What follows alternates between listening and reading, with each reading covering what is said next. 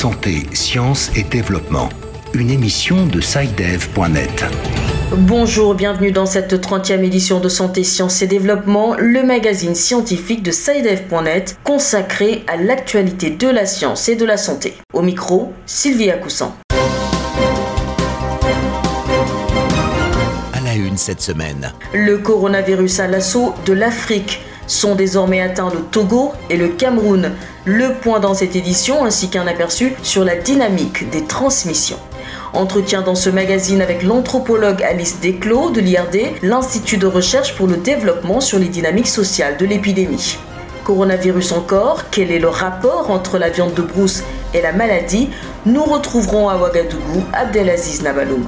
Enfin, en République démocratique du Congo, on s'approche de la fin de l'épidémie d'Ebola. Plus qu'une quarantaine de jours pour que la maladie soit officiellement déclarée terminée.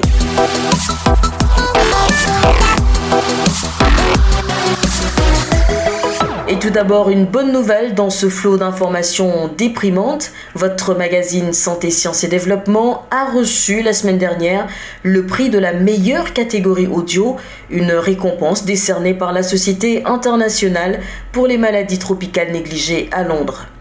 Évidemment, cela n'aurait pas été possible sans vous, ainsi que toutes ces mains invisibles à la manette chaque semaine pour informer sur l'actualité de la santé et de la science en Afrique. Je veux citer toutes ces voix que vous connaissez à l'antenne, mais aussi celles qui travaillent dans l'ombre, notre directeur Ben Dayton, Paul Dawson, Paul Rogers, Caroline McNamara, entre autres. Merci à tous pour votre engagement et merci à vous de continuer de nous témoigner confiance. Et pour commencer ce magazine, le coronavirus. Longtemps épargné, le Cameroun fait désormais partie des pays touchés par le coronavirus. Deux cas de Covid-19 ont été confirmés positifs par le ministre camerounais de la Santé publique dans la seule journée du 6 mars. Depuis l'annonce de ces deux cas de Covid-19, de nombreux Camerounais se posent des questions sur l'efficacité des mesures prises pour éviter toute propagation de cette maladie dans le pays. Le reportage à Yaoundé de notre correspondante Béatrice Cazé. Un vent d'inquiétude souffle sur le Cameroun depuis l'annonce par le ministre de la Santé publique de deux cas de Covid-19 dans le pays. Il s'agit d'un franco-camerounais âgé de 58 ans, arrivé au Cameroun le 24 février dernier. Le deuxième cas est une Camerounaise qui a été, selon les autorités, en contact étroit avec le premier cas confirmé. Si la situation n'a pas encore viré à la psychose, le dispositif de dépistage d'éventuels cas mis en place par le gouvernement aux entrées aéroportuaires et portuaires suscite des interrogations après la confirmation de ces deux cas pour le ministre de la Santé publique, Malachima Naouda. La fiabilité de ce dispositif n'est pas en cause, mais l'état du passager à son arrivée au Cameroun n'a pas permis de détecter toute trace de maladie. Les deux personnes atteintes sont isolées à l'hôpital central de Yaoundé et reçoivent des traitements. Des équipes d'intervention rapide et d'investigation ont refait le parcours des deux patients afin de retrouver toutes les personnes qui ont été en contact avec eux. 179 contacts ont déjà été tracés, a expliqué le ministre de la Santé. Et en ce qui concerne leur prise en charge, le gouvernement camerounais a assuré qu'il mettait tout en œuvre pour endiguer au plus vite ce foyer épidémique. Il a par ailleurs appelé les populations à se laver les mains avec de l'eau propre du savon ou utiliser des solutions hydroalcooliques. Béatrice Kazé, Yaoundé pour Santé, Sciences et Développement. Du Cameroun, nous nous rendons au Togo. Le Togo qui à son tour a rapporté un cas de coronavirus. La patiente est une résidente de 42 ans de la capitale Lomé qui a visité le Bénin, l'Allemagne, la France et la Turquie fin février et début mars. Elle est traitée et son état est jugé stable. Antoine Afanou. La patiente, âgée de la quarantaine, est rentrée à Lomé le 2 mars dernier en provenance du Bénin. Elle avait, à partir de ce pays frontalier, parcouru en l'espace d'une semaine l'Allemagne, la France et la Turquie. Devant les symptômes de la maladie, elle se présente d'elle-même dans un centre de santé trois jours plus tard. Le diagnostic confirmant sa contamination au Covid-19 est établi et les autorités se saisissent du dossier comme Lom Klassou, chef du gouvernement togolais. La patiente est actuellement mise en isolement au centre de traitement des maladies infectieuses pour une prise charge adéquate. Son état de santé ne suscite aucune inquiétude majeure. Par ailleurs, toutes les personnes qui ont été en contact avec la patiente ont été identifiées et mises en quarantaine conformément au règlement sanitaire international. Au Bénin voisin, pays de transit de la patiente encore en observation, plusieurs personnes ont été mises en quarantaine par précaution. Antoine Afano-Alomé pour Santé, Sciences et Développement. Comment s'attrape donc le virus à l'origine de la maladie?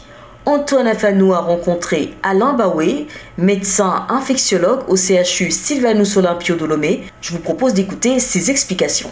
La principale voie de transmission, c'est une transmission par voie aérienne. C'est-à-dire dans les manifestations de la maladie après une infection à ce virus, lorsque la personne tousse, elle va éparpiller sur les objets qu'on va toucher et par défaut d'hygiène, on va se contaminer également après. Le seul traitement, c'est la prévention. Et la prévention est axée sur les précautions standards, notamment l'hygiène des mains, qui est vraiment la précaution qu'il faut prendre. Donc, euh, pendant cette période, on doit accentuer ce geste-là qui est banal, mais qui est vraiment un geste très, très, très indispensable pour prévenir contre cette infection. Les masques, ça permet de ne pas être exposé au virus lorsqu'on est devant un sujet qui présente des manifestations, notamment euh, respiratoires, une toux, un éternuement. Alain Baoué, médecin infectiologue au centre hospitalier et universitaire Sylvanus Olympio de Lomé au Togo. Pour mieux comprendre les ravages du coronavirus sur le continent, notre reporter Julien Chongwang s'entretient avec une spécialiste.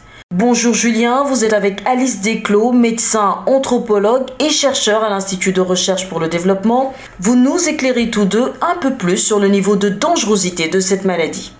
Merci Sylvie. Bonjour euh, Madame Desclos. Bonjour Julien. Vous êtes euh, médecin anthropologue et chercheur à l'IRD, l'Institut de recherche pour le développement. Alors, c'est quoi le coronavirus? Le mot désigne une famille de virus qui sont assez graves en santé humaine, qui ont créé des épidémies euh, comme par exemple le MERS, virus du syndrome respiratoire du Moyen-Orient, et le SRAS, le syndrome respiratoire aigu sévère. Le SRAS a donné une épidémie au début des années 2000.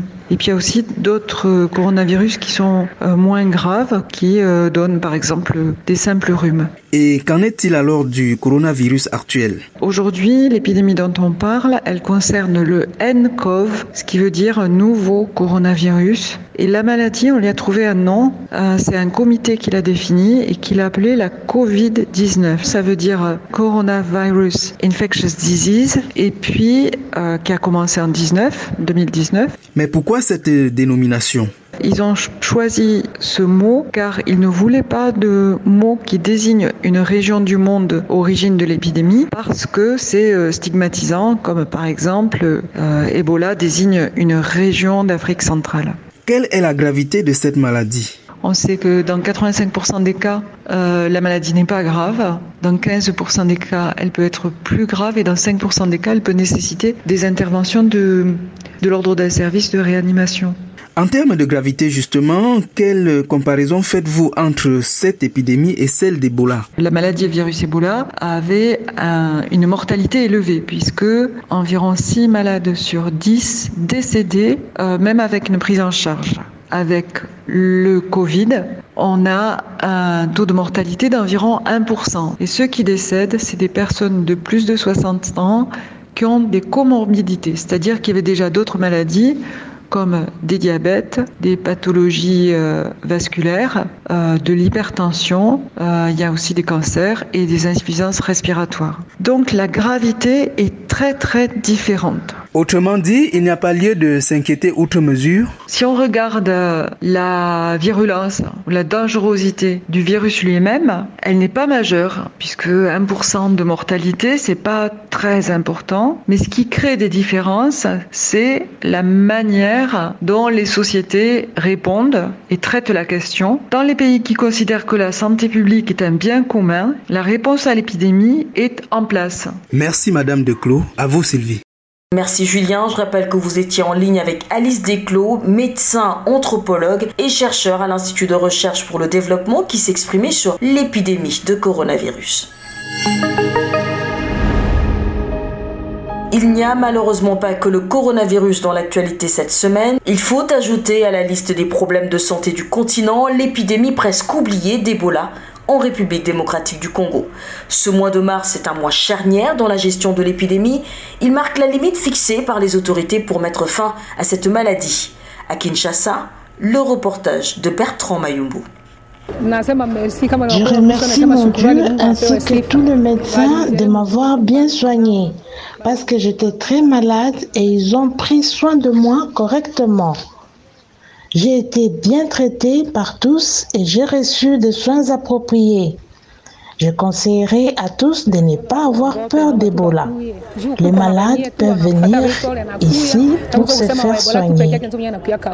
Elle s'appelle Semida Massika, la cinquantaine revolue. C'est elle la dernière patiente qui sort vivante du centre des traitements d'Ebola des Bénis dans le nord Kivu. Elle est donc celle qui met fin à la croisière de la mort qui jusque-là a causé plus de 2200 décès d'âmes vivantes depuis août 2018. À en croire le dernier bilan de l'Organisation mondiale de la santé. C'est donc sous les ciels bleus argentés de la ville de Béni, ce 3 mars, que les langues se sont déliées de joie à l'issue des zéro malades d'Ebola. Un rassemblement réunissant les autorités urbaines la population et les autorités de santé. Pour le professeur Jean-Jacques Mouyembe, coordinateur à la riposte de l'épidémie d'Ebola, il faut attendre encore 42 jours. Si tout se passe bien, renchérit-il, c'est le 12 avril 2020 que nous pouvons déclarer la fin de l'épidémie d'Ebola. Bertrand Mayumbo, depuis Kinshasa, pour Santé, Sciences et Développement.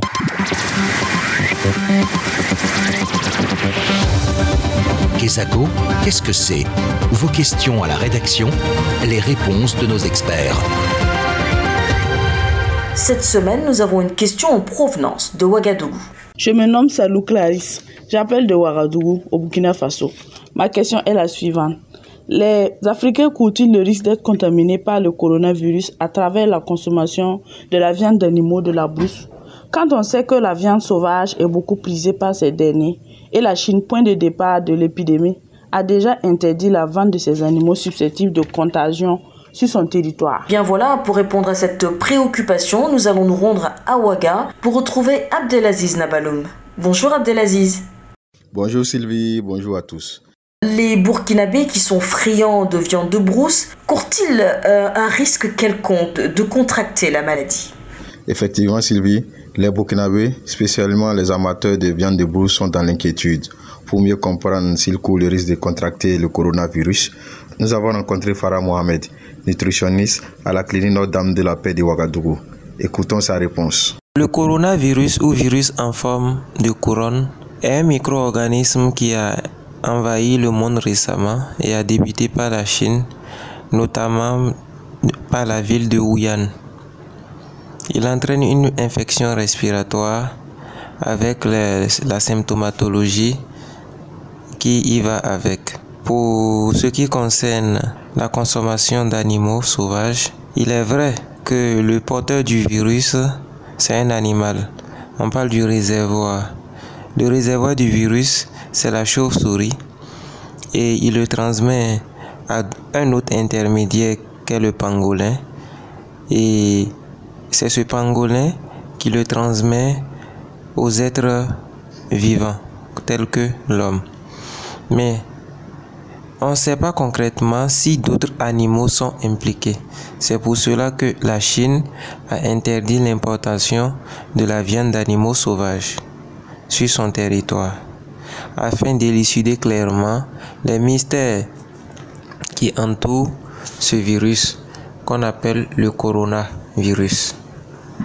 En gros, jusqu'à preuve de contraire, si nous ne sommes pas sûrs que tel animal ou tel animal est porteur du virus, il vaut mieux s'en préserver. Merci Abdelaziz. Je rappelle que vous étiez en ligne de Ouagadougou.